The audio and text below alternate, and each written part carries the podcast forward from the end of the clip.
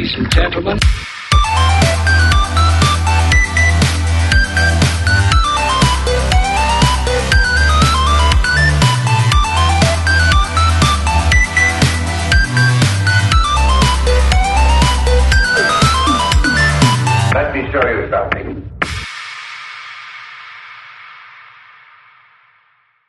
Alô Brasil! Está começando mais um Nada Confidencial. Eu sou o Vinícius Vitória e hoje aqui comigo, meu amigo de sempre, Álvaro Dollins. Fala galera, beleza? Como é que vocês estão? E aí, cara, como é que você tá aí, velho? Tomando bem. cervejinha também, né? Tomando- Tomando uma cervejinha pra, pra acalmar o calor que tá aqui, que tá, tá de boa. É, eu sei, né? Nesse inferno, então, cara, que tá aqui, tá foda também. E hoje, falando de cervejinha, quem é o nosso convidado de hoje, Álvaro?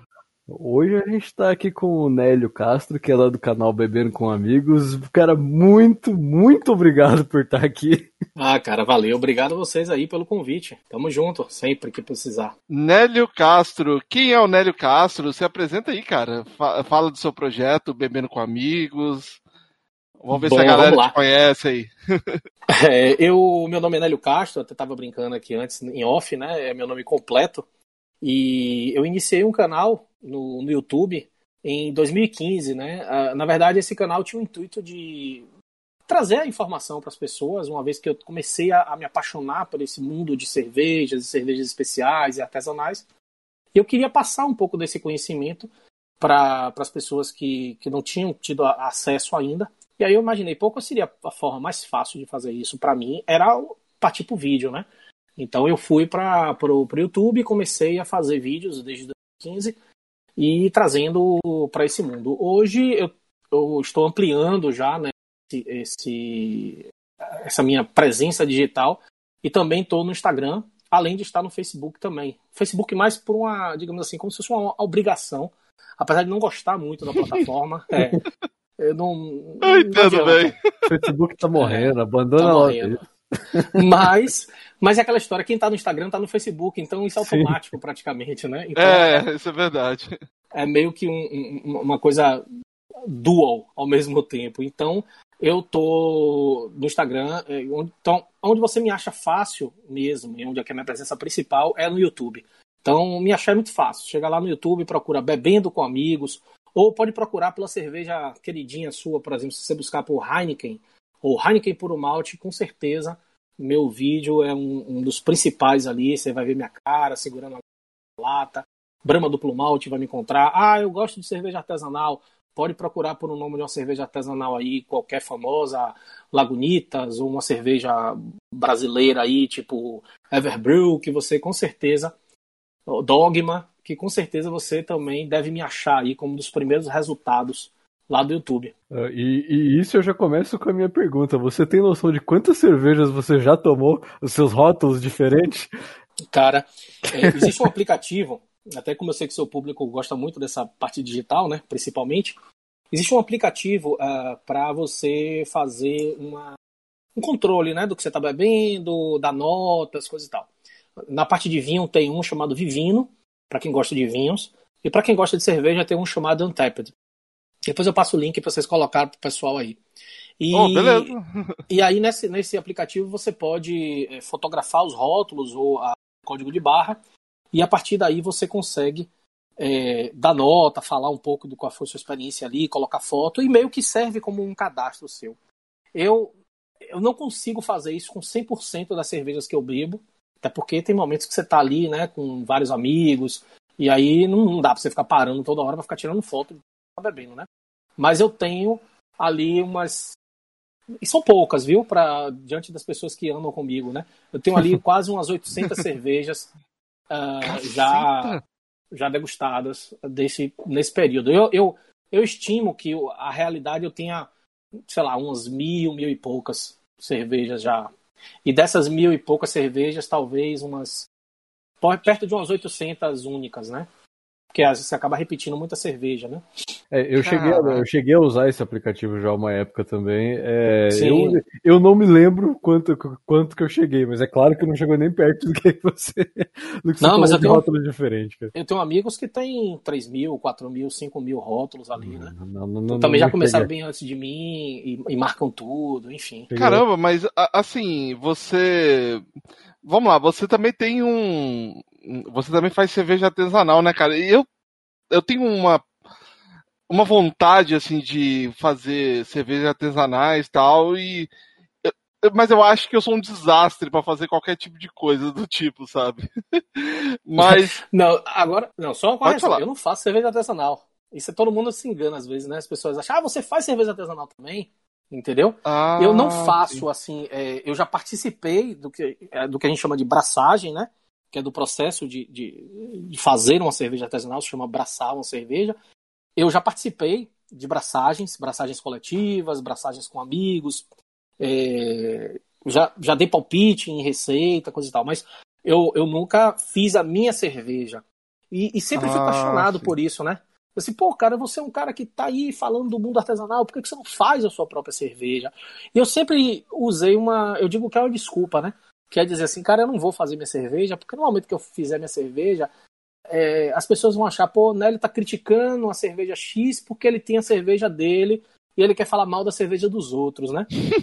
É, é, na verdade é o que eu falo que é uma Eu desculpa, porque, na verdade, é, a, a questão de, de você fazer cerveja, abraçar cerveja, é um trabalho bem árduo, entendeu? Não é, uma, não é algo. Apesar de se, de se poder ser algo mais simples, inclusive tem alguns perfis na internet aí que falam sobre isso. Cerveja Fácil é um deles. Um perfil excelente para quem quer aprender a fazer cerveja, entendeu? E, e fazer cerveja literalmente fácil. Ele, ele, ele dá algumas dicas bem bacanas para você fazer em casa, coisa e tal.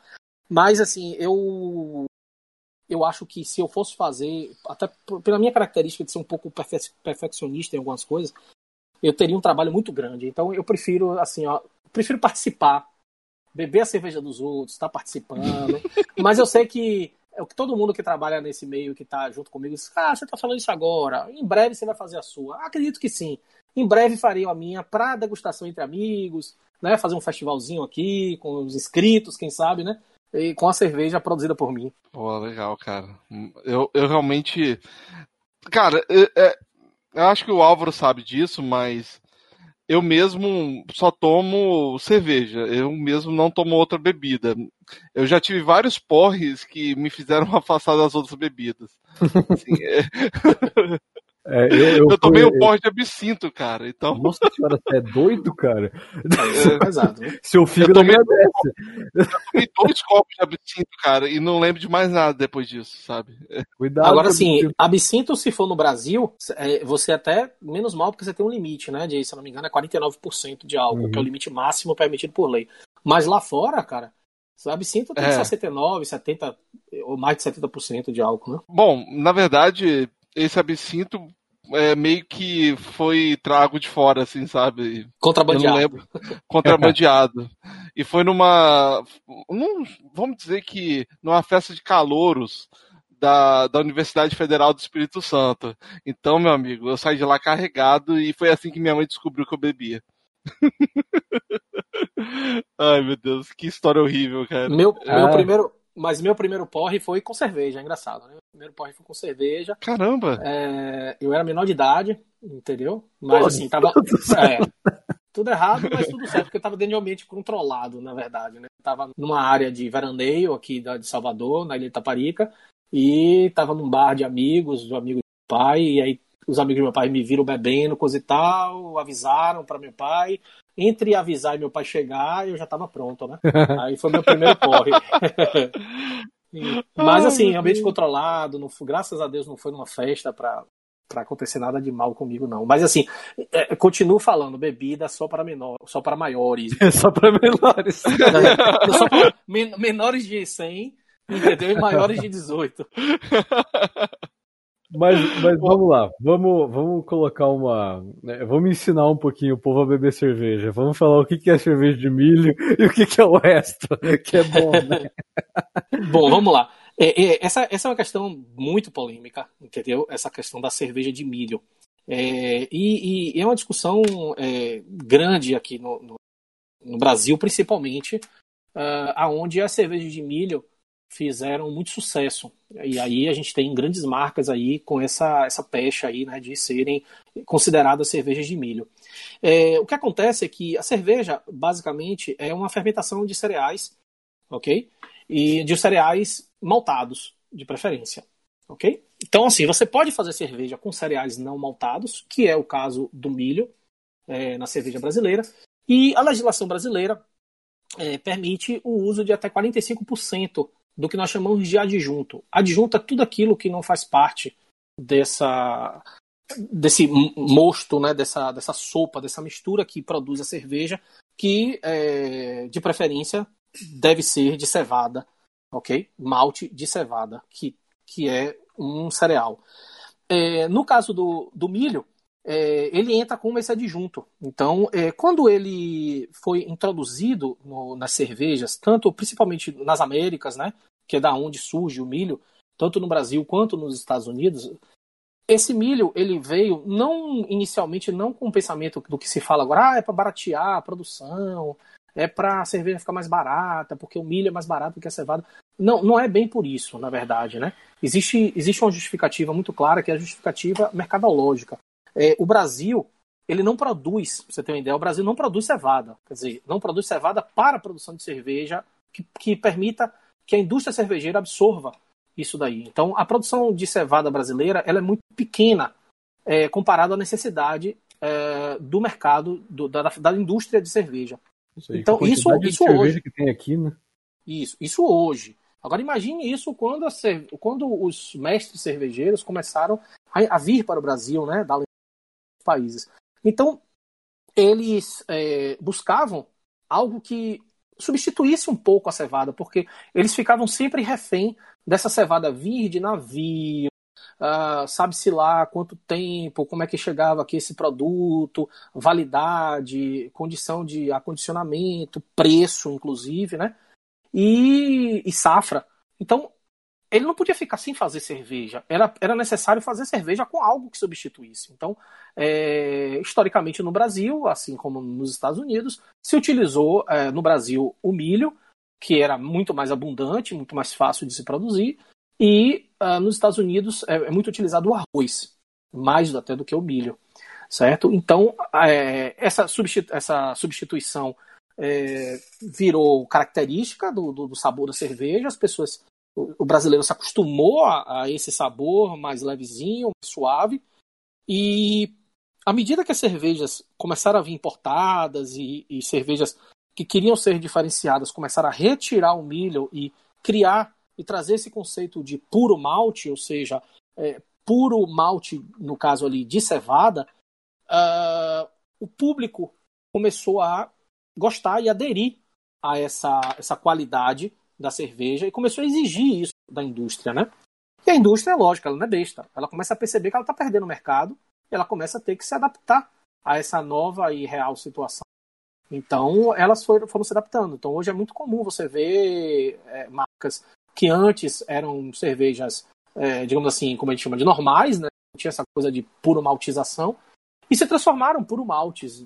É, inclusive, cervejas que são puro maltes aqui no Brasil e que lá fora a cerveja não é puro malte. Vou dar um exemplo aqui: Estrela Galícia. A Estrela Galícia lá fora. Adoro a cerveja. Pronto. A Estrela Galícia uh, espanhola, espanhola, lá em Barcelona, é, ela é uma cerveja com milho. Você pode olhar lá, lá na, na, no ingrediente, se tiver alguém da Espanha assistindo, tem lá maíz, que é o milho. Aqui no Brasil ela é puro malte, entendeu? Então ela já chegou puro malte, ela não, ela não chegou aqui e virou, ela já chegou puro malte, já veio com uma nova característica. E a Estrela Galícia tem uma característica interessante, ela se assemelha em termos de receita muito à Brahma duplo malte, porque ela recebe dois maltes também na sua produção, que é o malte Pilsner e o malte Munique na sua receita. Então, ela tem isso daí.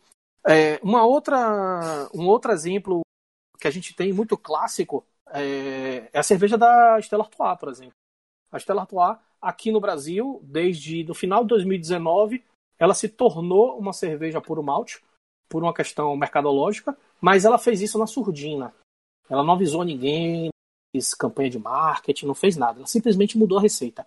Mas como eu tenho meus informantes, tanto bebedores quanto, quanto pessoas que trabalham na indústria, é, começaram a me avisar, cara, você está sabendo disso? Você já viu esse movimento? Aí eu fui dar uma pesquisada nisso aí e vi realmente, tá isso na surdina. Aí eu fiz um vídeo lá, se você lá, Estela atuar por um malte, você vai ver esse meu vídeo que eu critico muito isso e até aproveito esse, esse podcast de vocês para fazer uma correção que eu falo que a, eles mudaram a receita de mais de 600 anos da, da, da Stella Artois é, e tirar, retiraram milho da, e colocaram ela por um malte no Brasil. É, só que, na verdade, eu, eu, cometi um erro porque essa receita original da Stella Artois não continha milho há 600 anos, até porque há 600 anos na Bélgica não existia milho.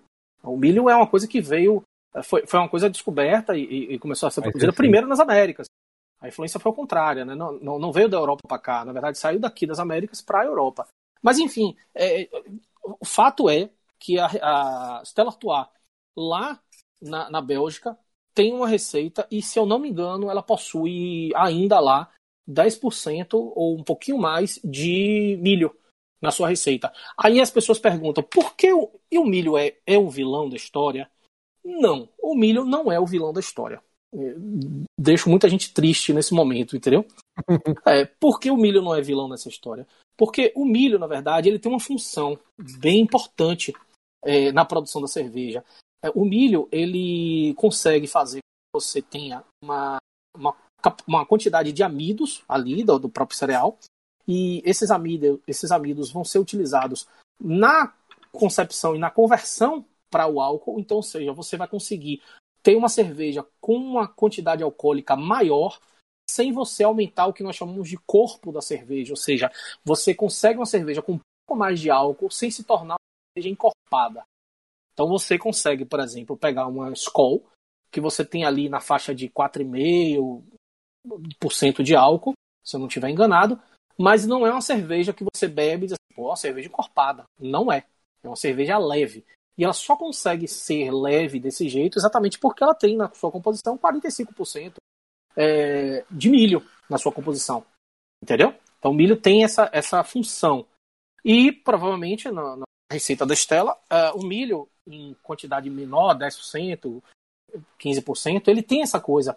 Ou seja, eu quero subir um pouco a graduação alcoólica de minha cerveja, não quero que minha cerveja fique 4%, eu quero alcançar 5, 5,5%, mas eu não quero subir o corpo dessa cerveja. Então como é que eu faço isso?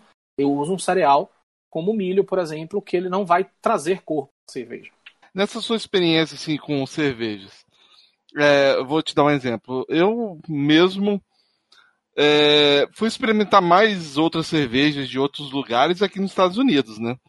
Na sua opinião, Sim. assim, qual você acha que é a pior cerveja, é, assim, hoje que tem no Brasil, né? principalmente quando a gente fala de cerveja importada no Brasil, o problema é, é o preço proibitivo, né? E hoje, por exemplo, eu me lembro que a pior cerveja que eu já tomei na minha vida foi uma cerveja, nem sei se existe ainda, a cerveja local. Eu tomei, Cara, eu já tomei também. É ruim, é ruim demais. Caraca, nossa, eu já tomei um porre dessa cerveja, cara. Nossa senhora, é muito ruim isso. Nossa cara, eu, eu, digo para você que eu já, eu já, assim, dizer qual é a pior cerveja do Brasil é, é difícil, assim, porque quando você vai nesses grotões aí, principalmente, eu sou um cara muito curioso para isso, né, porque também é minha praia. Quando eu vou pro interior, uh, do Brasil, interior aqui do estado da Bahia também, eu vejo muita coisa sendo vendida que eu nunca imaginei, nem. Eu me bati com uma cerveja, cara, Steel. É, eu vi essa cerveja sendo vendida em São Paulo também, mas só, só vi isso, um em São Paulo, lá no, no 25 de março, numa loja lá maluca lá. Essa Steel, um latão, estava sendo vendido a 90 centavos. Nossa senhora. Né, de real. Um negócio assim. Aí eu falei, não, vou isso, comprar, cara? vou comprar pela brincadeira. Vou comprar, eu comprei duas latas. Aí uma eu botei no, na casa de meu amigo, que eu tava no, na época, gelei e fui beber. Cara, consegui dar um gole e cuspir a cerveja. Não, não consegui beber mais a cerveja. É... Horror. Não, horror. Mas assim. E assim, tem muita cerveja que. Porque o que acontece? O mercado de, de, de cerveja brasileira, assim como o mercado de cerveja mundial, mas principalmente o mercado de cerveja brasileira, é um mercado bilionário. A gente está falando aí Sim. de milhões de pessoas que consomem cerveja. Então é aquela velha história, né? Se você fizer uma cerveja, ah, vou dar um exemplo de uma cervejaria que teve aqui é, na Bahia e que faliu. que era a cervejaria Dávila. É, era de uma, uma empresa de água mineral chamada Dias Dávila. Então eles fizeram a cerveja chamada Dávila. A cerveja era água pura, praticamente, né? Parecia até brincadeira isso. Mas enfim. Aí a gente pergunta por que uma empresa investe tanto dinheiro, constrói uma indústria, coisa e tal, para fazer uma cerveja de bosta. É, é porque o que ele está competindo, ele não está querendo ser a melhor cerveja. Ele está competindo ali para pegar 0,2% da faixa daquele interior. Que inclusive talvez seja a capacidade total produtiva dele. Mas se ele conseguir pegar aquela faixa ali, ele, tá, ele paga as contas dele e sai no lucro. Ele não quer competir com Ambev, com Heineken, com Petrópolis, ele não quer competir com nenhuma cervejaria grande, ele quer pegar a fatia ali de meio por cento do mercado, de 0, é, ínfimo do mercado, que para ele já é um mercado muito grande. Então, tá ótimo. Então ele não se preocupa, por exemplo, com a qualidade do produto dele, porque o cara que vai consumir, ele não está comprando qualidade, ele está comprando preço. Ele olha na prateleira e olha assim, qual é a mais barata aqui? Ah, essa aqui que é, é 50 centavos eu vou pegar essa daqui gelada, porque ele pega um pack ali, vai juntar para jogar dominó e beber no, é, quando, no quando chão quer, ali, né? Então... quer juntar os amigos só pra, só pra encher a cara, literalmente, não, não, importa a qualidade, né? Você vai tomar em quantidade, né? Não, não... Então, assim, é, quando, quando a gente fala de mercado Brasil, a gente, isso é muito característico no mercado Brasil, né? A gente tem produtos, é, principalmente cerveja, né? É, de baixíssima qualidade, mas graças a Deus hoje em dia esse, essa cerveja de baixíssima qualidade, ela não ganha mais mercado. Entendeu? Como antigamente ganhava. Então, assim, se eu for dizer cervejas que eu acho que são de, de, de extrema qualidade inferior, não vou dizer que é uma cerveja ruim. Quando eu falo que a qualidade não é boa, até para as pessoas que estão ouvindo, não é, não é que uma cerveja que vai te fazer mal, certo? Não é uma cerveja que vai. É, que você vai ter problemas de saúde ao tomar essa cerveja, de forma nenhuma. A cerveja, apesar de tudo que já aconteceu aí, a gente soube recentemente de grandes problemas com uma cervejaria aqui nacional. Cerveja é, é um produto extremamente. Teve um seguro. problema? Eu não sabia, não. Teve, da, teve um problema da sério. Baker. É, da Baker, é Baker, né? Da Baker. A gente pode até falar um pouquinho depois sobre isso daí. Mas a cerveja é um, é um, uma, um alimento né, extremamente seguro. Isso é fato. Extremamente seguro. Então, assim, o máximo que vai te dar é você ter uma dor de cabeça porque você bebeu demais. Não é por, necessariamente por conta da qualidade da cerveja.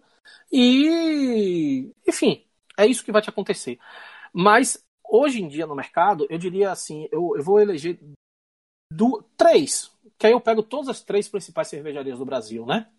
Uma eu diria que é a Kaiser. Kaiser a Kaiser que tá, é, é do grupo Kaiser. de dor de cabeça. É, exato. É da Coca-Cola agora. A Kaiser.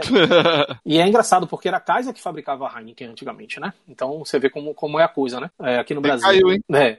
Aí então você tem a Kaiser. Do lado do grupo da Heineken, eu, se eu fosse escolher uma, eu diria que tem a skin no, a skin no grau. Entendeu? Que talvez seja uma cerveja de péssima qualidade que está dentro do portfólio da, da Heineken. E no portfólio da Ambev, eu elegeria a Antártica Sub-Zero, como uma cerveja de. Nossa, é ruim. baixíssima qualidade. Agora sim, aí, aí você me pergunta, pô, mas essas cervejas continuam no mercado, você pode entrar em qualquer grande mercado hoje, você encontra ela. Por quê? Porque ela tem preço. Então, quando o cara tá ali comprando por preço, ele vai comprar a mais barata. Aí, aí ele vê assim, Antártica e tá barata. É, é skin, né? Porque tem pessoas que gostam e tá barata. Então ele vai comprar é Kaiser. Kaiser já teve um nome em algum momento no Brasil, é uma marca, é um brand que tem uma certa força, entendeu? É do grupo, ah, se não me engano, tá no grupo Coca-Cola agora, enfim. O cara vai lá e, e compra, entendeu? A, a, Heineken também não tá pela Coca-Cola? Isso é uma, uma, confusão que tá aí, cara. Porque assim, a Heineken, quando ela entrou no Brasil, ela hum. entrou através do grupo da, da Norza, é, que era fabricante da Kaiser, e começou a, a, fechou um contrato, tinha um contrato, se não me engano, até. Posso estar errado, mas acho que, se não me engano, era até 2022, alguma coisa assim, de produção. Mas a Kaiser resolveu fazer um movimento é, de comprar a, a skin, o grupo da Skin Cariol. E mais numa questão de comprar o parque industrial, não especificamente as cervejas. Né? Não tinha muito interesse somente na cerveja. Eles tinham interesse na fatia de mercado e no parque industrial que eles têm hoje. Então, que era um parque industrial muito moderno. Então, hoje a Heineken está produzindo todas as cervejas dele no parque industrial da antiga Skin, que hoje produz, uh, algumas só produzem Heineken, produzem é, Amstel, é, Skin e Baden e outras cervejas.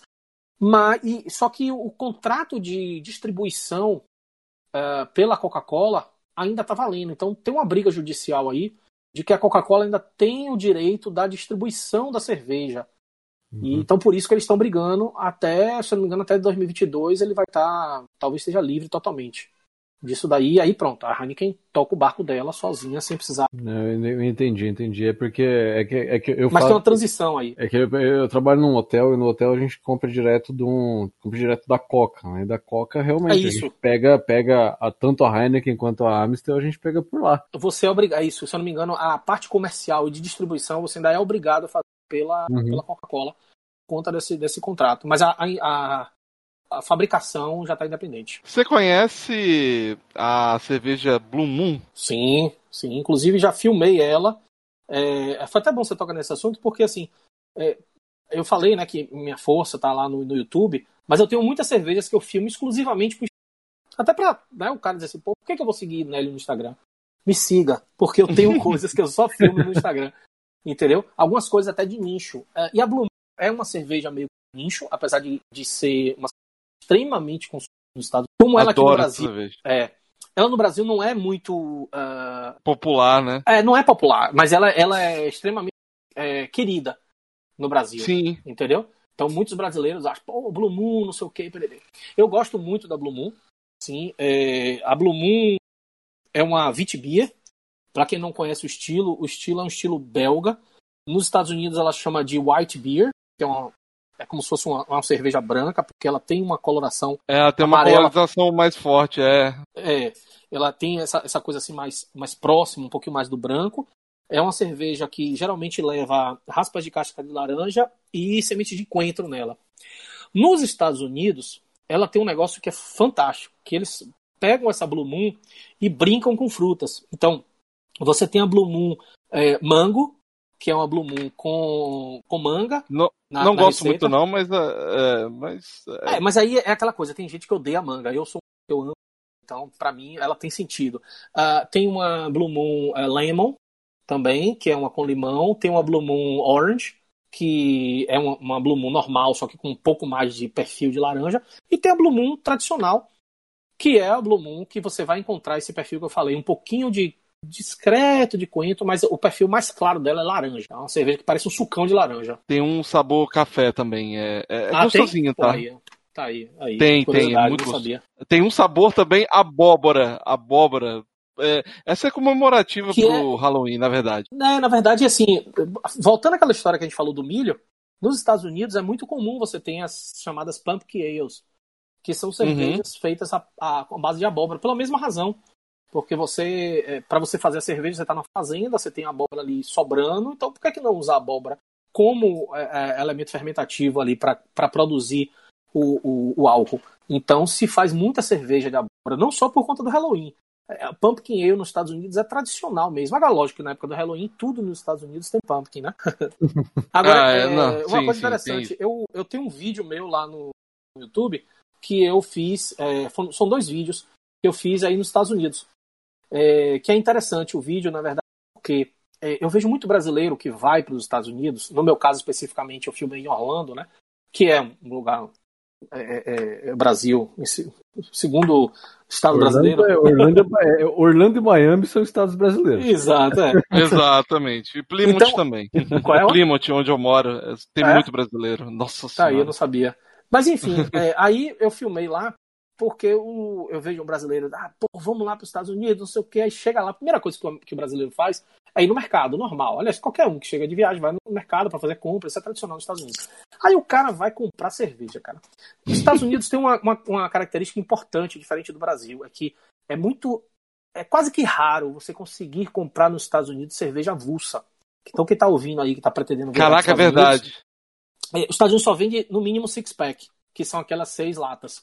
Você não consegue comprar menos do que isso. Essa é uma característica. Um ponto número um. Ou latão, ou latão unidade também. O latão unidade, comprar. mas não é fácil. Você não encontra um com facilidade o latão unidade. Não, não é fácil, não é fácil mesmo. Então, especificamente eu filmei na Target, mas é, é, é a Walmart é a mesma coisa, e todas as redes, grandes redes são assim. Então, você tem um six-pack. Aí o cara vai lá, e aí o cara vai naquela, naquela é, naquele corredor que, cara, assim, tem 100 metros de, de cerveja, tudo refrigerado. Aí o cara, em tanta cerveja fantástica que ele tem para poder pegar, raríssimas, cervejas que no Brasil são absurdamente caras. E ele Sim. vai e compra Budweiser e Corona. Porra, é de matar, Olha, eu vou fazer uma meia-culpa aqui, que eu adoro tomar Budweiser. Sim, mas você mora nos Estados Unidos, então você beber Budweiser aí, ok, você pode escolher outras outro É porque dia. é barato, né? Então Não, é, é quase isso. como comprar escola. Pronto, mas assim, você, imagine, você vai viajar, você vai passar 10 dias num lugar, e você vai. Pô, você vai, vai comprar, comprar uma cerveja. Você vai beber dois dias só de Budweiser? Não vai. Uhum. Então, assim, e, e, então eu cheguei lá e mostrei para ele não só a questão da qualidade, como o preço, que isso é importante. Porque aqui no Brasil, uh, você pega a Budweiser ou Skoll, que tem um preço lá, vou dar um preço hipotético aqui, em torno de, sei lá, dois reais, três reais a lata, né? A Budweiser é um pouquinho mais caro, mas vamos dizer lá, quatro reais a lata. E aí você pega uma cerveja é, de qualidade maior aqui, por exemplo, uma americana, uma Sierra Nevada, essa cerveja vai estar tá de 20, 25 reais a lata. Certo? Então o cara vai olhar assim na, na gôndola e vai dizer, não, de jeito nenhum, vou levar a Budweiser de 4, tá certíssimo. Só que você chega nos Estados Unidos, cara, a realidade é outra. Então, essa Budweiser lá nos Estados Unidos custa em torno de um dólar, e essa Sierra Nevada custa um dólar e 15 centavos. É, é, é, praticamente o mesmo preço. Então, por que, que ele vai levar uma cerveja inferior pelo mesmo preço? Não é preço que ele está vendo. Aí ele você pode. Como o preço é praticamente flat, nisso daí, você vai escolher o que tiver melhor qualidade. Então o vídeo é exatamente para dizer assim, ó, oh, cara, você vai Unidos. Eu vou te mostrar aqui o que é que presta, o que é que é bom, algumas marcas que ninguém nunca viu na vida, que são excelentes é, de comprar, entendeu? E que as pessoas passam simplesmente batidas nisso daí. Então é um vídeo que eu falo sobre isso. E um outro que eu falo aí de um lugar que tem em Orlando, se eu não me engano tem em Miami também, que é o Total Wine, que é uma loja é, especializada em cervejas e vinhos, é mais especializada em drinks do que cerveja, mas tem uma área de cerveja, onde você consegue encontrar cervejas extremamente raras, que você não vai encontrar no, no mercado, por exemplo. Cervejas que no Brasil, uma garrafa você vai conseguir comprar por 350 reais, 400 reais. Lá você compra de 6 dólares, 10 dólares, entendeu? Então, vale a pena. É uma coisa assim interessante também. É, aqui no meu estado não pode vender bebida alcoólica no supermercado, né? Então você tem que ir nessas liquor store tal. E se você não apresentar um ID, cara, esquece que você vai comprar uma bebida. Não importa a cara de velho que você tenha, entendeu? Tem que ter o ID. tem que ter o ID. Se eles olharem pra tua cara e falar assim, hum, cadê o ID? Ah, esqueci em casa, esquece. É, não tem um jeitinho brasileiro. Não, não tem. Cara, não, não tem conversa, não tem conversa. Eu tô com a ID, inclusive, inspirado. E se estiver ah, dirigindo, é, talvez nem leva. Tá, não, é, a questão é que você não pode tomar na rua, né? Aqui é, também é proibido. Rua, é. Aqui, aqui, aqui é totalmente proibido. Se você for pego bebendo na rua, você é preso. Sem conversa, sabe? É, tem que ser assim, cara. É, não, é porque aqui é um pouquinho mais é, apertado. que, eu que você falava? É, não, eu, eu gosto bastante de tomar Guinness, né? Aqui no Brasil, a gente não é aqui no Brasil, pelo menos aqui onde eu moro, é bem difícil de achar. Eu moro, no, eu moro no interior do Paraná. Quando eu fui, eu, eu tive a oportunidade de ir pra França no ano passado, cara, eu tava achando, eu achei Guinness a 1,50 a lata, então eu tô meio. Caraca, cara. Você tava no paraíso, você não sabia, né? Nossa senhora, tomar uns pints de Guinness, nossa, é muito gostoso, cara. Não, é, é, é mais ou menos o que acontece comigo, por exemplo, quando eu vou nos Estados Unidos, né? Porque. É meu estilo de bebida é muito o estilo de IPAs, né? Os chamados IPAs. Uhum. E as IPAs americanas, para mim, são as melhores é, depois das brasileiras, né? Brincadeira.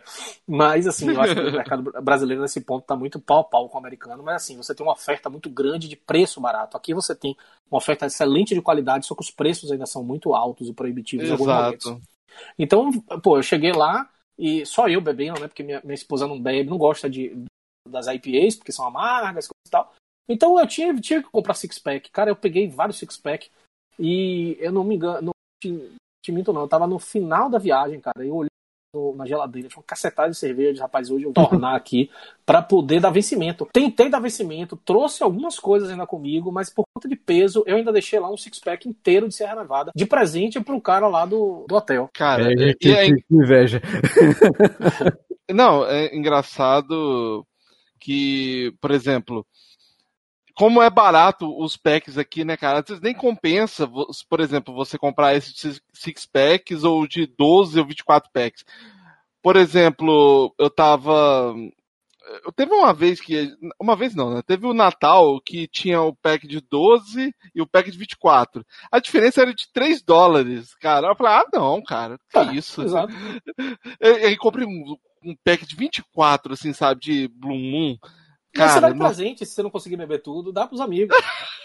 Meu, não, meus cunhados tomaram, cara. Eles adoram tomar isso. É, bota o povo que nunca bebeu pra beber bem. É, não, cara, eu, eu adoro, sabe? É, principalmente Blue Moon. E eu vou dizer uma coisa, é, para alguns ouvintes vão achar arrogante da minha parte falar isso, mas é, depois que eu comecei a tomar cervejas aqui no Brasil, aqui nos Estados Unidos, eu não consegui tomar mais Skol e Brahma que vendem aqui nas lojas brasileiras. Ah, cara, mas isso é, né?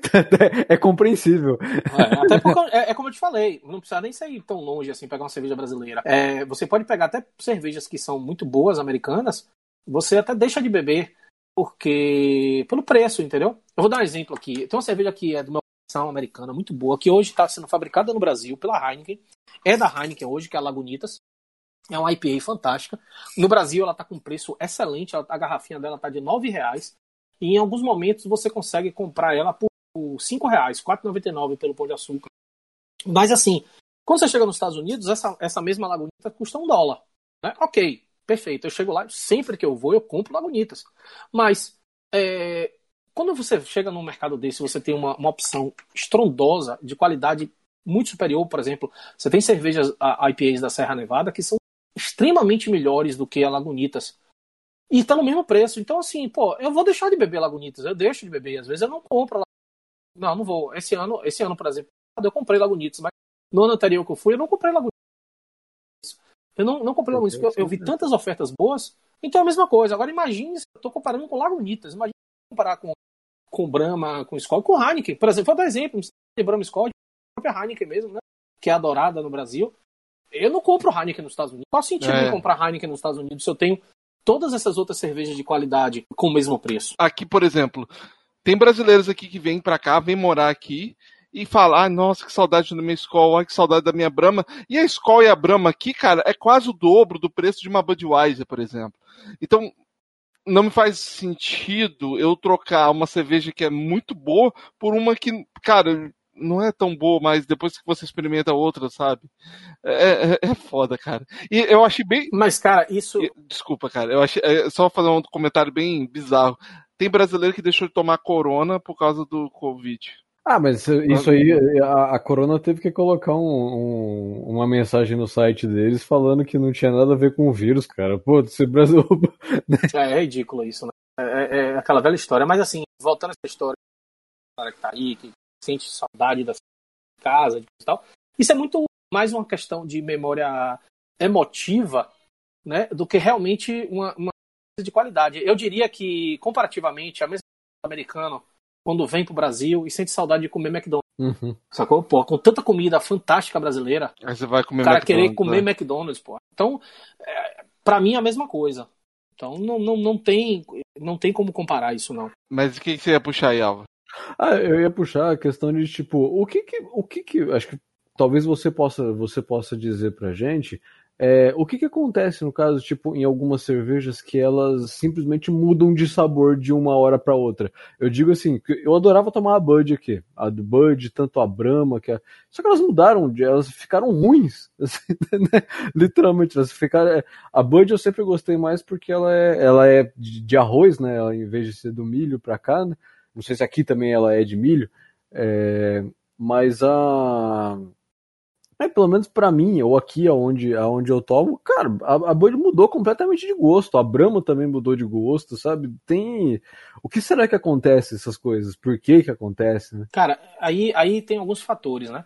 É, primeiro que a, a Bud ela é, de, ela é de arroz, certo? Em qualquer lugar do mundo, ela é uma cerveja okay, feita com arroz. É, então, assim, o que é que acontece aí nesse caso? Acontece. O processo produtivo é um processo industrial, que depende de matérias-primas. Ponto número um. Então, eu vejo muita gente querendo comparar, por exemplo, ah, porque a Heineken. é muito superior à Heineken do Brasil. Ah, porque a Bud americana é muito superior ao Brasil. E que tudo que é feito no Brasil é de baixa qualidade, coisa e tal. É, é muito complexo de vira-lata que nós temos é, nesse meio.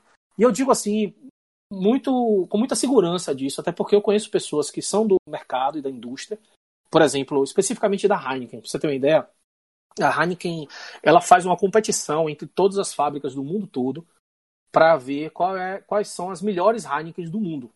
Porque, é lógico, são diferentes. Isso é fato. Por quê? Só para você ter uma ideia, a cerveja ela é feita por cento de água. Então, a água é, do Paraná ela é diferente da água da Bahia, que é diferente da água da Holanda.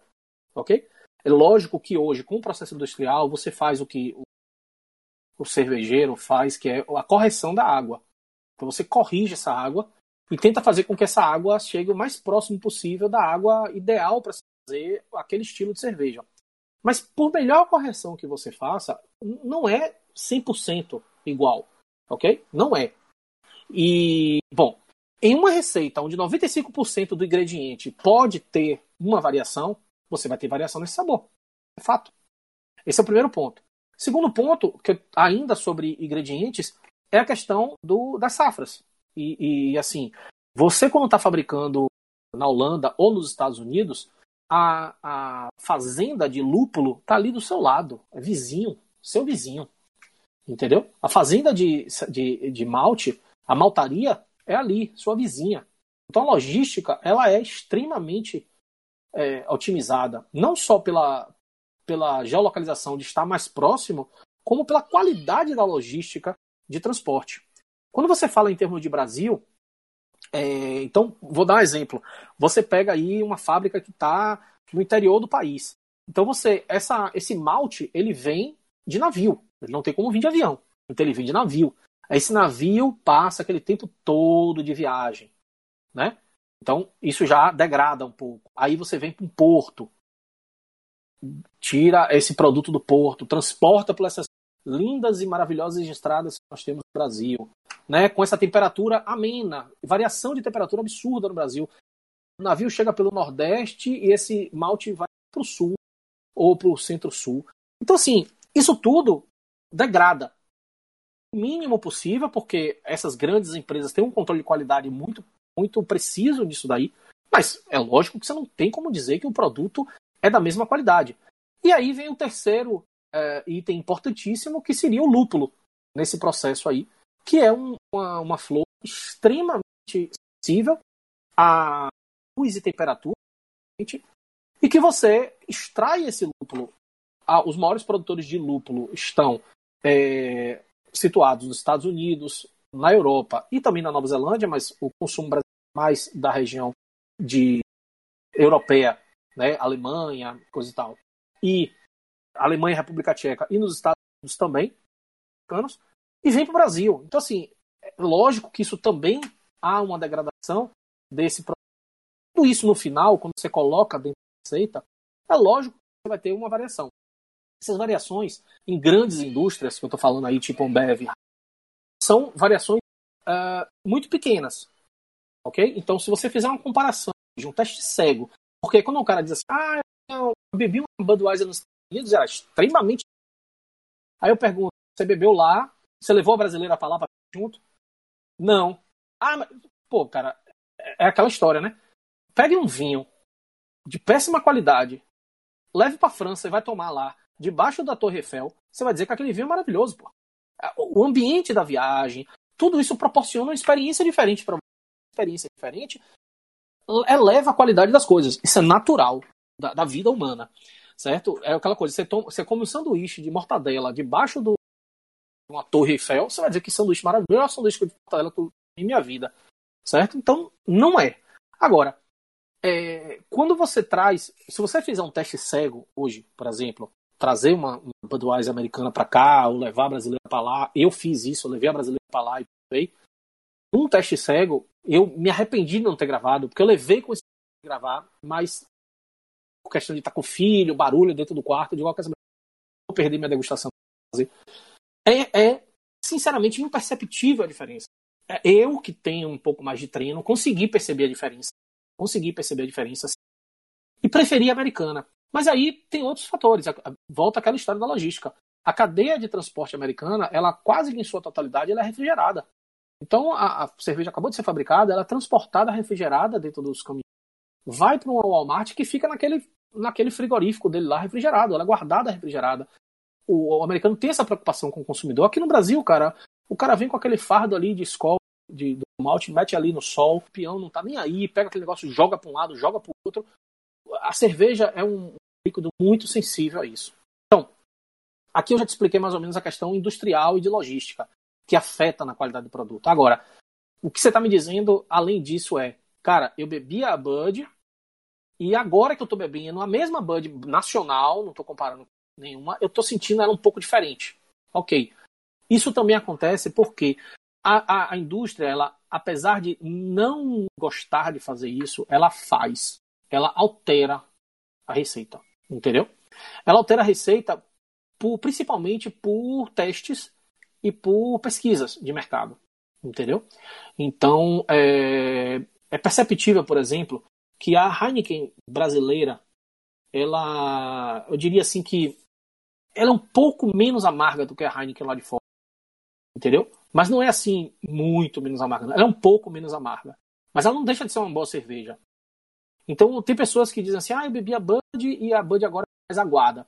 Aí pode ser por vários fatores, pode ser porque aquilo ali veio de uma fábrica diferente, tem uma pequena variação daquilo dali, entendeu? Mas uh, de fato é que essas variações hoje elas são bem menores do que eram antigamente. E aí eu vou dar uma dica para quem gosta de livros aí, tem um livro muito bom que é de um gole só, que eu tô lendo, que conta a história toda da, da construção da Ambev, né? Desde a conta da Brahma, corporação com Antártica, coisa e tal. E os caras falam isso. Qual o nome tempo, do livro? De um gole só. ah, tá. Vou anotar aqui. Peraí. Pronto. É um livro excelente. E, e eles, durante um bom tempo, a Brahma, é, cada fábrica da Brahma tinha uma cerveja extremamente diferente. Então, é, muitas pessoas, e já devem ter ouvido dos pais, dizerem o seguinte: ah, que a Brama de Agudos. É, sim. Até hoje tem gente é, que procura embaixo da latinha. Pronto, pra ver se é. Exato. É, a é de Agudos, não, essa é boa. Por quê? Lógico, a água de Agudos era uma, uma água excelente para fabricar o tipo de cerveja que é a Brama, que é uma cerveja leve. Então a gente fala que é uma água mole. Água mole faz cervejas leves. Então é, é lógico que a água de Agudos não se tinha tanto conhecimento é, químico hoje de, de, tratamento de água. Então, a, só para você ter uma ideia, tinha uma fábrica, se eu não me engano, perto de Fortaleza, aonde os tanques eram abertos para fazer prova e, e, isso fazia uma brama um pouco salgada. Entendeu? Por quê? Por causa da marisia. Então, hoje não existe mais isso. Hoje, é um, até porque quem, tá, quem assumiu isso aí, que é o pessoal né, da, da hoje da Ambev, né, os caras são extremamente é, doentes de processos. Então, é, hoje as, as fábricas são é, locais assim, cofre fortes assim no sentido de manter a qualidade, manter o padrão, a, a Brahma que é fabricada aqui no Nordeste tem que ter o padrão da Brahma fabricada no Rio, que é a mesma do São Paulo e por aí em diante. Então tem essa preocupação de padrão. Há uma pequena variação entre elas, mas é muito pequena. É, e aí, voltando só para concluir a história da Heineken, a Heineken todo ano faz uma competição da, das melhores cervejas as melhores Heineken do mundo. E a fábrica aí do Paraná, tem uma fábrica aí, né, no Paraná da Heineken? Tem. Se eu não me engano, tem, é, exato. Eu tenho, um, eu tenho um conhecido meu que trabalha nessa fábrica, que a fábrica do Paraná é a terceira melhor Heineken do mundo. A primeira é da Holanda, lógico. A segunda, se não me engano, é do Vietnã. E a terceira é essa daí do Paraná. Olha que maneiro, cara. E quem faz essa, essa prova, né, são os degustadores oficiais lá na Holanda. Eles levam todas as cervejas do mundo todo, colhidas, né, digamos assim, no mesmo dia, mesmos horários, vai tudo para lá, numa cadeia refrigerada, e tal, para eles fazerem a degustação e elegerem a melhor do, do mundo. Então, assim, a gente, nossa cerveja brasileira, e eu sempre defendo isso, seja ela cerveja de massa, né, que a gente está falando de Heineken, o que seja, ou cerveja artesanal, são cervejas de extrema qualidade. Eu sempre escuto isso, eu sempre entro nesse embate, compro essa briga em comentários do, meus vídeos, porque muita gente diz assim, cerveja brasileira só faz bosta, cerveja brasileira gosta. Cara, Engano. O brasileiro faz cervejas extremamente boas. A qualidade da cerveja brasileira é reconhecida mundialmente. Nós temos cervejas aí é, muito premiadas, com medalhas de ouro aí, com mais de uma medalha de ouro, medalha de prata, bronze.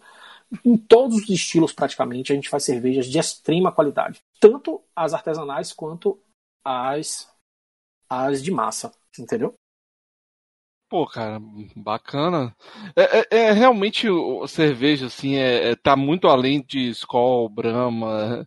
E, assim, eu reconheço que. É, é claro que agora eu tô no outro extremo, né?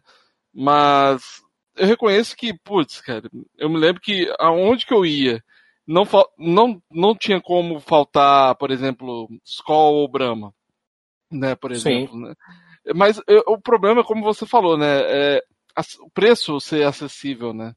É, então é, é complicado uma pessoa chegar e falar assim, ah, não, eu eu vou comprar uma cerveja ali artesanal e tal. Cara, eu me lembro que tinha uma banca assim no lá no shopping perto da minha casa que, cara, uma cerveja artesanal, uma garrafinha era 22 reais, cara. Uma garrafa, é. no tamanho de long neck, cara, era muito cara. Aqui, quando, quando começou a chegar aqui em Jacarezinho, começou a chegar, tipo, algumas cervejas artesanais, eu não, eu não lembro, não vou me lembrar o nome.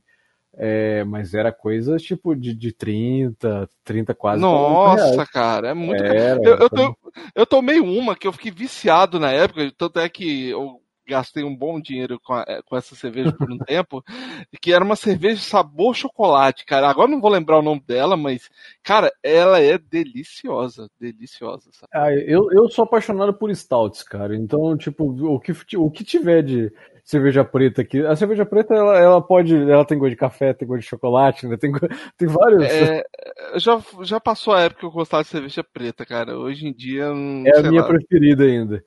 E, e, até você que está dizendo aí que gosta muito dessa coisa de café e de cerveja preta, eu vou convidar aí quem quiser, dá uma olhada no meu Instagram. Eu comecei a subir hoje, é, então acredito que quando esse episódio for ao ar, toda a série já está lá. A série Bold Barista, que é de uma, uma, uma cervejaria artesanal aqui, aqui, aqui não, que eu tô, eu tô na Bahia, né? Mas uma cervejaria artesanal aqui do Nordeste, de Fortaleza. Esse cara é muito bom, um dos melhores, uma das melhores cervejarias do Brasil, Bold Brewing ele fez uma série barista, então pelo nome já diz, né? Uma série toda de café. São o Russian Imperial Stouts, são seis cervejas, sendo que cinco são o Russian Imperial Stouts, que são essas stouts mais encorpadas, mais alcoólicas, em torno de 11%, todas elas com café como base. Então, só para você ter ideia, você tem uma Hazelnut Coffee, que é com avelã, né? Você tem uma Maple Mocha, que é uma com maple. Você que está nos Estados Unidos sabe muito bem o que é maple. Tem uma Peanut Butter, que é com manteiga de amendoim, né, pasta de amendoim, e tem uma mochaccino, né, que lembra. Então, todas as cervejas elas, elas estão ali para meio que representar essas, essas, esses cafés, né, especiais baristas. Então você consegue ver isso lá. Então, estou fazendo essa série, são seis cervejas, cinco Russian Imperial Stouts e uma que é uma blonde caramel macchiato, que é uma barley wine, que é um estilo diferente da Russian Imperial Stout, mas é uma cerveja que agrada muitas pessoas, principalmente os amantes de vinho. E é uma cerveja com 11%, é uma cerveja próxima aí de uma cerveja. Ela não é dourada, mas ela é próxima de um rubi, assim, um acobreado a cor dela. Ela não é uma cerveja é, escura, ok? E até falando um pouco de cerveja escura, muita gente confunde, né? Quando a gente fala em cerveja escura, lembra a Beer, certo? Então, assim, Beer hoje é, se eu não me engano, só tem duas fábricas no Brasil praticamente fazendo, que é a Brahma e a, eu acho que a Skin também faz uma beer, alguma coisa nesse sentido. Mas são cervejas que ela não tem mais mercado, é, nem na Alemanha mais, que, que é onde ela ainda tinha um mercado, ela praticamente ela inexiste lá, é muito raro você encontrar ela lá, inclusive lá na Alemanha, ela, em alguns lugares ela, ela é, é categorizada como energético. É uma cerveja que tem baixíssima graduação alcoólica e, na verdade, o que é que acontece? É uma cerveja que ela recebe um, ela não é ela não é negra daquela cor ali por conta do malte. Isso é que é interessante, porque quando a gente fala de uma Russian Imperial Stout ou de um Stout, ela é escura por quê, né? Ela é escura porque os maltes que são utilizados para fazer aquela cerveja têm uma tosta é, diferenciada e que tendem a ser maltes mais escuros, ok? Então por isso que essa cor é absorvida na cerveja. Então aquela cor negra das stouts, da Russian Imperial Stout, não é uma cor adicionada, é uma cor natural do ingrediente. No caso da Mouse Beer, Não, é uma cor adicionada. Ela é uma cerveja praticamente feita como se fosse uma cerveja normal dessa, uma Skol da vida, digamos assim. É, tem um processo diferente nela, mas a ela é adicionado tanto açúcar nesse processo quanto xarope de caramelo para dar essa coloração escura nela, né? E dar esse aspecto de uma cerveja robusta, apesar de que quem bebe uma Malzebia vai sentir uma cerveja extremamente doce e, e sem corpo. Então, se utilizava, é engraçado, né? Como eram os tempos antigos, né? A, a propaganda da Malzebia era uma cerveja que ser consumida por crianças e mulheres grávidas amamentando, porque diziam historicamente que aquilo ali produzia leite. É, e hoje já sabe que não tem, isso não tem sentido nenhum. Nada, formou muito cervejeiro aí. Com certeza. e, e, já aproveitando você falando da Mouse Beer, comenta um pouco por cima, para não, não, entrar tanto, nos estilos de cerveja, na realidade, também, porque tem hoje em dia, acho que o povo conhece bastante, né? Não, sim. Hoje, hoje a gente tem. É, eu, vou, eu vou falar assim, os estilos, a gente tem. Vou separar em basicamente duas famílias, né? Cervejeiras, que são as famílias das ales e as famílias das lagers. É, a diferença entre elas é a forma de, da, da, fermentação, da temperatura de fermentação em cada uma delas. Eu não vou entrar em detalhe técnico, mas do lado das lagers, o que nós temos é, são, por exemplo, as cervejas é, que a gente conhece muito mais as lagers, são extremamente mais vendidas. Tem a Budweiser, a Heineken, é, que não é uma light lager, é uma pale lager, mas é, é uma lager também e você tem Skol, você tem Brahma duplo malte. Então, todas as cervejas que você vê muito em mercado, geralmente essas cervejas é, de massa, elas são, uh, na, maioria da, na maioria delas, da família Lager, ok? E aí, é, são cervejas, assim, a característica principal, digamos assim, de uma Lager. Eu diria que Lager não são cervejas que têm no seu, no, no seu intuito, digamos assim, ser uma cerveja complexa, em termos de aroma, de percepção de corpo. Não. São cervejas que são cervejas geralmente com o intuito da drinkability, ou seja, da bebabilidade, sem, sem, sem muito apreço, nessa, na verdade, em se preocupar muito com, com o que tem inserido dentro daquilo ali. As, as conhecidas Pilsners. Então, é, muita gente até confunde, né? Que diz assim, ah, que Pilsner é Lager ou Lager é Pilsner. Na verdade, a Pilsner é um estilo dentro da família Lager. Então, toda Pilsner é uma Lager, mas nem toda Lager é uma é Pilsner. Uma então, assim, isso já fica claro. E aí, só para concluir esse lado de Lager, uh, na Alemanha, por exemplo, uh, houve um, a Alemanha característica pelas suas cervejas de trigo, que são cervejas ales, uh, viu a República é, despontar na produção de cervejas exatamente com o estilo Pilsner, que nasceu na cidade de Pilsner, na República Tcheca. Então os alemães tinham que fazer algo que competisse com aquela cerveja, e dali é, surgiu uma cerveja chamada Helles, entendeu? Que é uma cerveja que se assemelha muito com a Pilsner tcheca, mas com características alemãs, porque é, água alemã, é, insumos alemães, alemães, então tem umas características diferentes que eu não vou entrar nesse, nesse mérito. Mas assim, então, é, dentro dessas lagers, você tem esses estilos de cerveja. Dentro das ales, talvez seja aonde está a grande maioria dos estilos cervejeiros. E a cerveja ale, exatamente até pela sua característica de, de fermentação em, em altas temperaturas, ela é, traz um pouco desse, dessa que a gente chama de esterificação, né? Ou seja, você consegue perceber muito mais aromas, mais características da cerveja nesse estilo. E aí você tem, por exemplo, de mercado fácil, cervejas de trigo, onde você, quando você é, cheira uma cerveja de trigo, você percebe que tem um aroma diferente.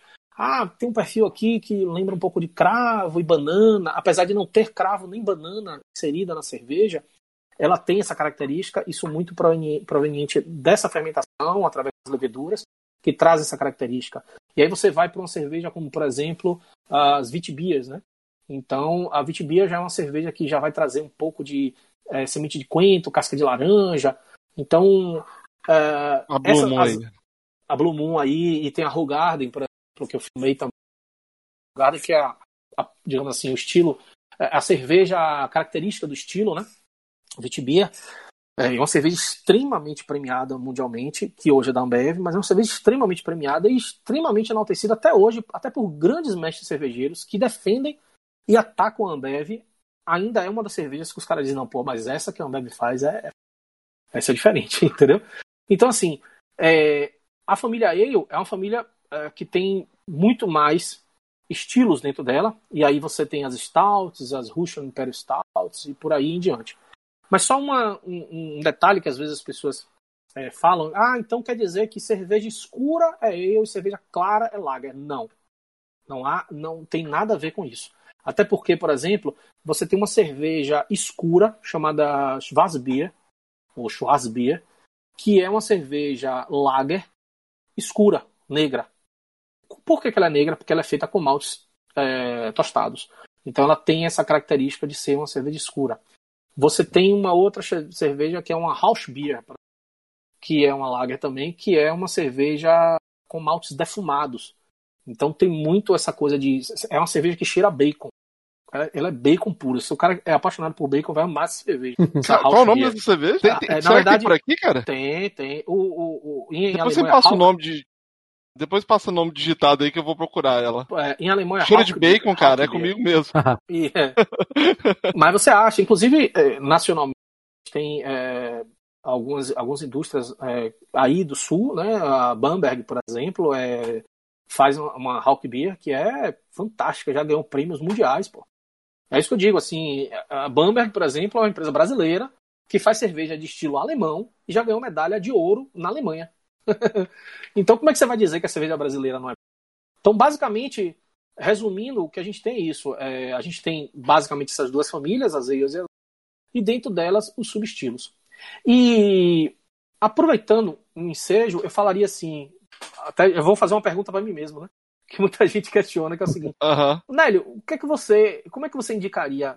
Ah, eu tenho curiosidade, eu quero, eu quero começar a entrar nesse meio e você me indicaria começar por qual cerveja? Eu, eu, eu sempre defendo o seguinte, cara.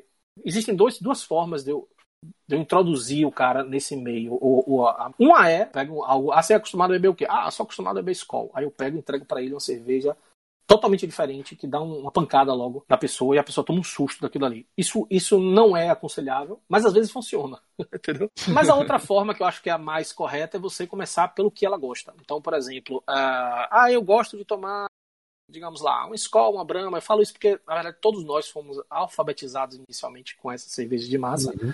no Brasil. E aí eu digo assim, pô, cara, prova uma, uma Helles, prova uma Pilsner, ah, ah, eu não gosto de cerveja escura. Prova uma Schwarzbier, por exemplo. E você encontra. Ah, vou dar uma dica aí para quem quer ter acesso a isso e não gastar muito.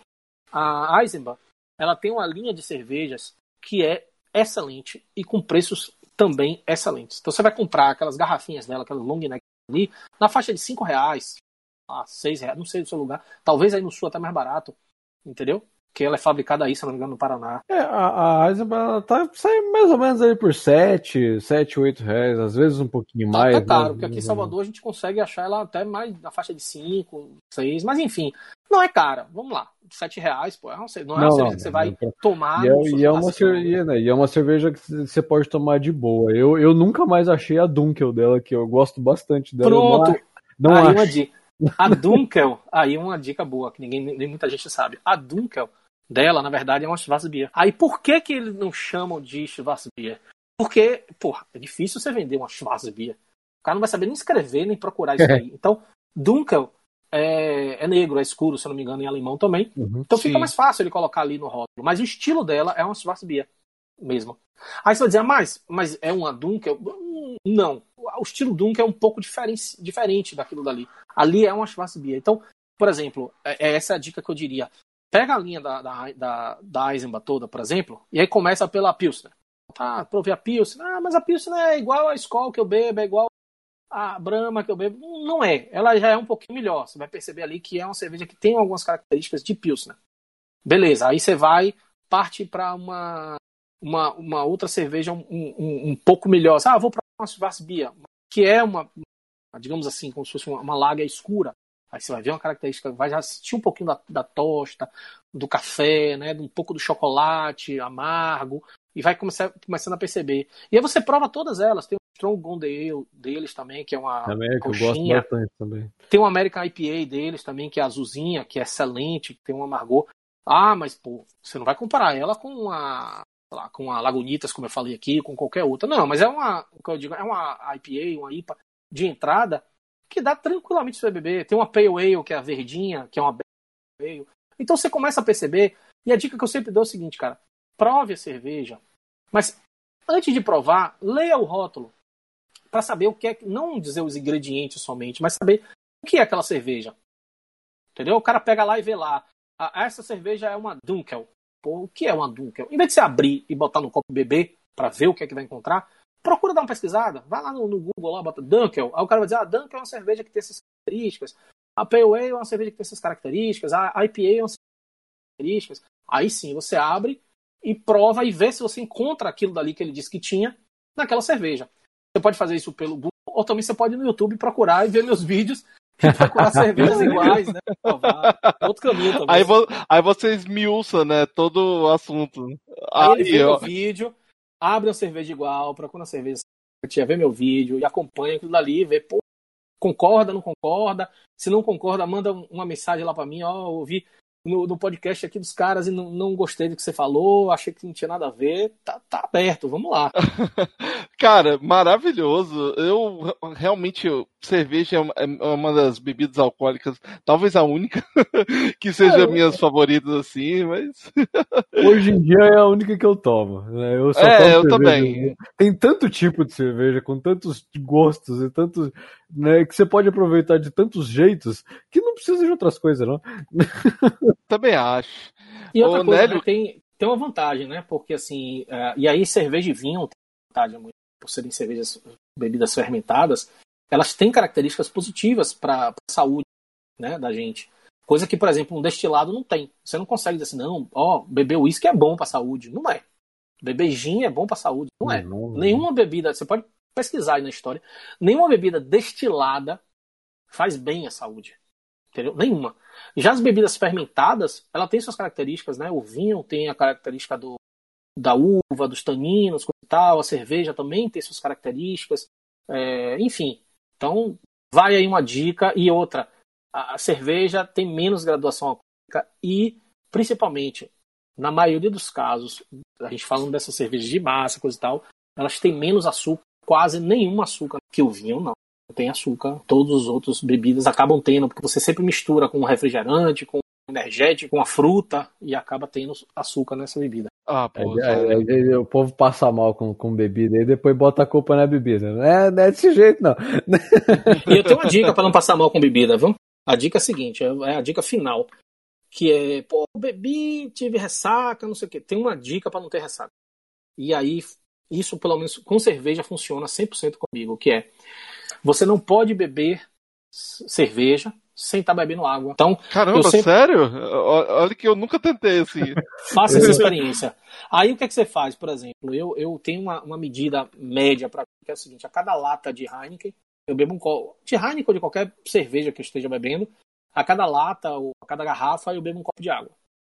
Pronto. Isso já é bastante. Entendeu? Água pura. Ah, mas tem 95% de água. Esqueça, porque ali tem álcool. Eu tô falando água pura mesmo. Então você bebe ali, ah, tá bebendo, coisa e tal.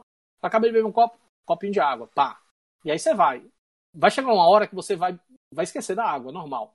Mas se você lembrar no início, vai te ajudar muito no final. Ah, vai. No outro dia vai, o, o fígado agradece. Com certeza. e a cabeça também. Ah, é verdade. Pô, bo boa dica. Essa realmente eu nunca tentei. E, cara, queria te agradecer aí por, por esse espaço, por essa, esse papo aqui, que realmente muita coisa que a gente, é, eu mesmo desconheci sobre a cerveja, você deu uma aula aqui, cara. Pô, brigadão mesmo. E deixa aí seus contatos aí pra gente poder, a gente linkar tudo aqui nas redes sociais. Ah, beleza. Bom, primeiro eu que agradeço, né, o convite. E sempre que precisar e tiver dúvidas a respeito, pode me chamar. E basicamente, cara, meu contato hoje é, como eu falei, né, minha principal rede é o, o YouTube. Então você pode acessar lá buscando Bebendo com Amigos. Como eu falei, é, faz uma pesquisa sobre essas cervejas que eu falei, Heineken, Brahma Malte e cervejas artesanais, que sempre vai aparecer lá o Bebendo com Amigos. Hoje o Bebendo com Amigos é um canal que é, dentro do nicho de cervejas é o maior canal hoje do mundo.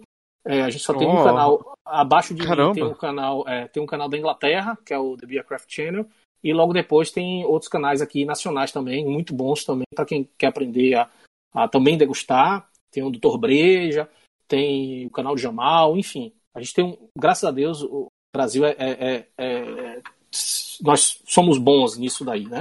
De produzir conteúdo. É, e o Instagram.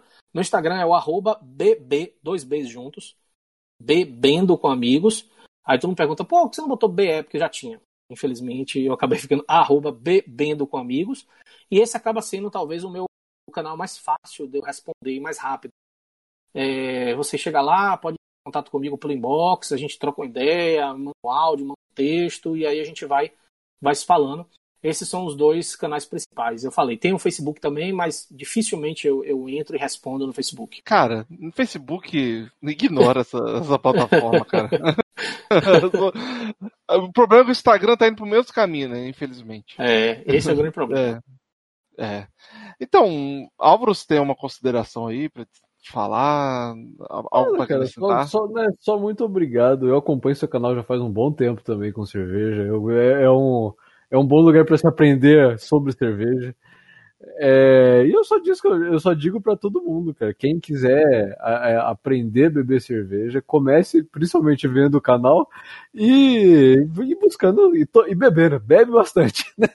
É, hora, hora copo, né? Hora copo. Bebe muito. Tem que ai, ai, ai. É verdade. Bom, queria agradecer a todos os ouvintes então que acompanharam a gente até agora. Deixa aqui nos, seus coment... Deixa aqui nos comentários a sua opinião, é, a sua sugestão de assuntos. Se você quiser procurar o Nélio para tirar alguma dúvida, o Nélio é uma pessoa super acessível, então é, então você vai lá, procura, chama ele. E quem sabe a gente pode trazer outros tópicos aí para falar de cerveja, ou se quiser outro papo. Entendeu? Perfeito. Aí gente... Perfeito. É, isso aí. É, então é isso, pessoal. Até então, um próximo episódio. Tchau. Até mais, valeu. Valeu, tchau.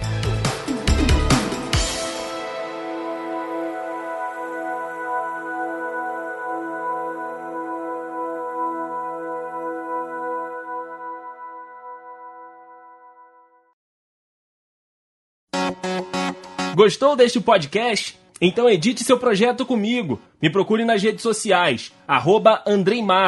Lembrando que Andrei é com Y e o Matos com três T's.